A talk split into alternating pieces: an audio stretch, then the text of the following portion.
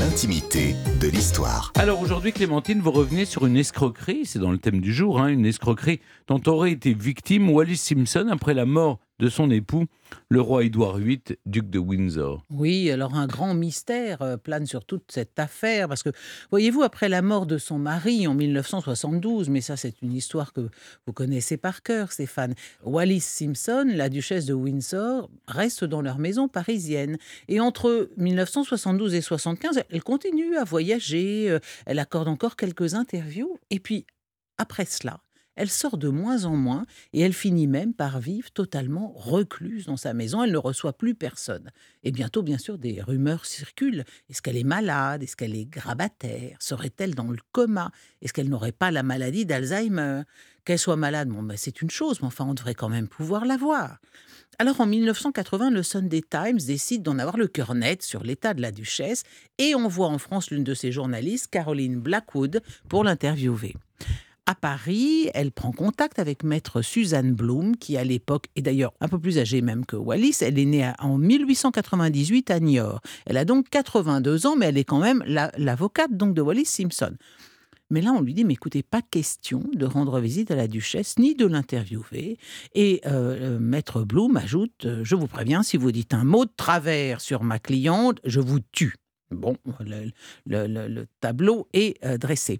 La journaliste fait sa petite enquête sur Maître Bloom et elle découvre que le défunt mari de l'avocate s'occupait déjà des affaires du duc avec un autre avocat et que euh, Maître Suzanne Bloom a réussi à convaincre la duchesse de la prendre comme unique représentante légale. On dit même que Wallis a peur d'elle. Elle lui aurait déclaré Je te déteste à un moment où l'autre lui demandait des, signatures pour vendre un certain nombre d'objets. Donc, entre, elles, l'ambiance, par moment en tout cas, semble assez électrique.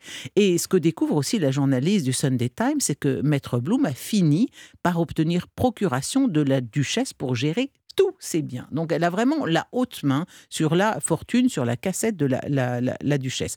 De plus, ce qui est un peu suspect, c'est que Maître Bloom dit des choses assez contradictoires.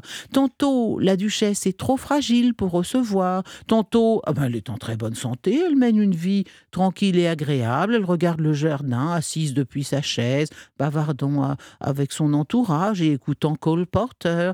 Une autre fois, euh, Maître Bloom déclare à la journaliste euh, que la duchesse est dans le coma et qu'elle est prise en charge par une équipe médicale. Alors, que penser de tout ça?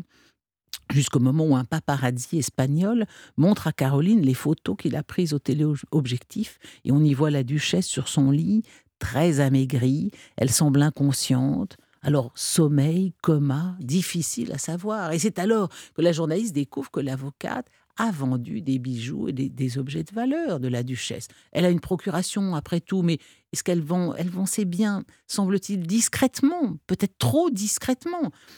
Caroline Blackwood recueille ensuite le témoignage d'un baron autrichien qui a tenté de voir la duchesse en 78. Elle parlait encore et elle se plaignait d'être abandonnée de tous ses amis. Cette fois-là, il est refoulé par Georges, le majordome de la duchesse. Il retente sa chance quelques mois plus tard, et là, il est autorisé à regarder par la porte de la chambre, et ce qu'il voit l'horrifie. Une créature minuscule comme momifiée, la peau ridée et sombre comme un vieux pruneau, et, et recroquevillée dans son lit en position fétale. L'ancienne secrétaire particulière de Wallis et Édouard pendant huit ans, Madame Schultz, témoigne que Maître Blum aurait menacé Wallis pour qu'elle lègue toute sa fortune à l'Institut Pasteur sous peine d'être chassée de sa maison.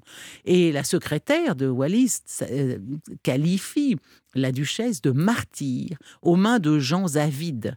Pasternak écrit qu'elle est emprisonnée et droguée tandis que l'on vend ses biens elle ne peut plus parler, elle est nourrie à la cuillère, elle est dans un état misérable. Selon Madame Gauzin, son infirmière, elle serait morte dans un bidonville, dormant dans des draps miteux après dix ans de souffrance. Alors, Maître Bloom, s'est-elle accaparé ses biens pour elle-même? A-t-elle simplement dû les vendre pour financer l'entretien et les frais médicaux de la duchesse? On sait en effet, donc je, reviens sur cet aspect, qu'une grande partie de cette succession est allée à l'Institut Pasteur. Mais il y a une grande incertitude qui pèse, semble-t-il, sur les comptes en Suisse de la duchesse. Alors on le voit, c'est ça qui est très étonnant dans cette affaire, c'est qu'aujourd'hui encore, la présence et l'action de l'avocate durant toutes ces années est l'objet de controverses et je pense que on ne saura jamais la vérité. Merci beaucoup Clémentine.